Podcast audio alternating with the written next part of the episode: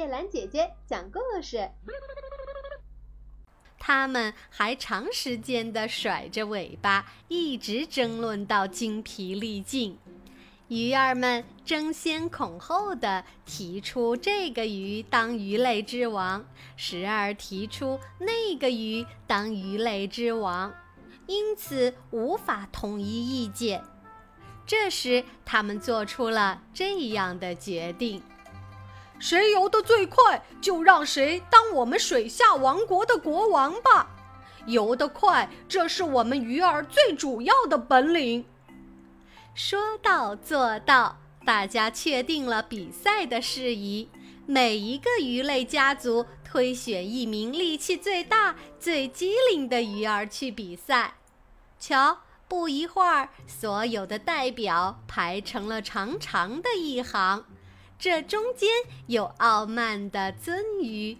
贪食的鳕鱼、丑陋的飞鱼、鳗鱼，以及许许多多其他的鱼儿，按照主裁判的手势，它们甩起尾巴，张开腮，猛然向前游去，甚至平静的海面上掀起了浪花。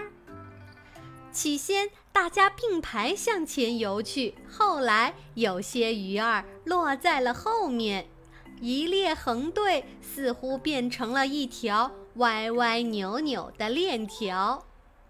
最后游在前面的是鳟鱼、鳕鱼，以及压根儿没有料到瘦弱而又难看的飞鱼。最终，连鳟鱼和鳕鱼都渐渐落后了，而习惯于在这片海上转悠的飞鱼若无其事地仍在游啊游。鱼儿们都聚集在一块巨石旁边，焦虑不安地等待着，谁将当他们鱼类之王呢？当他们看见飞鱼占了上风的时候，首先，他们感到惊讶不止，都各自在思索：飞鱼怎么会领先呢？但是大家马上不再想这个问题了。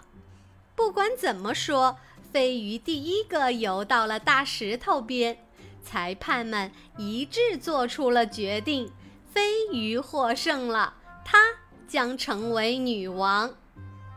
鱼群听到后，有力地甩起尾巴来，以致海面上掀起波涛。他们很高兴，他们现在有了女王。这一天，大海的波涛汹涌了很久，人们觉得很惊异：为什么没有风，大海还波涛汹涌呢？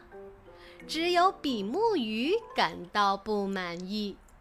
他为了比赛，想穿戴得更漂亮些，于是他游回家去取那条非常合适的灰蓝色的围裙。带着这条围裙，他在鱼儿们当中显得很突出。但是当他回到大石头边的时候，比赛已经结束。比目鱼气喘吁吁，大声地叫道：“谁取胜了？谁要将统治我们呀？”当他得知飞鱼要做女王，气得瘪着嘴，从牙缝里含糊地说：“什么是飞鱼？是这个瘦弱的叫花子？可真是的，他怎么能当女王？还不如我呢！”我的身子有多粗壮，我的围裙有多漂亮，我不承认这样的比赛。你们怎么能不等等我呢？我提出抗议，一切重新开始。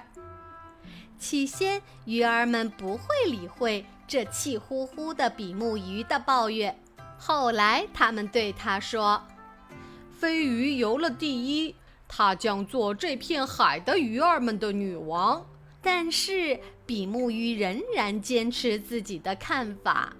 这时，鱼儿们轰然嘲笑起他来：“瞧，我们的女士想当女王，她找到了以此作为自傲的东西，一条围裙，没什么可说的。女王戴着围裙可真漂亮呀！这时，比目鱼愤恨地甩了一下短小的围裙，在大家的哄笑声中溜走了。从那以后起，飞鱼统治了这片海，而比目鱼永远带着它的那条围裙，永远长着一只由于嫉妒而瘪着的嘴巴。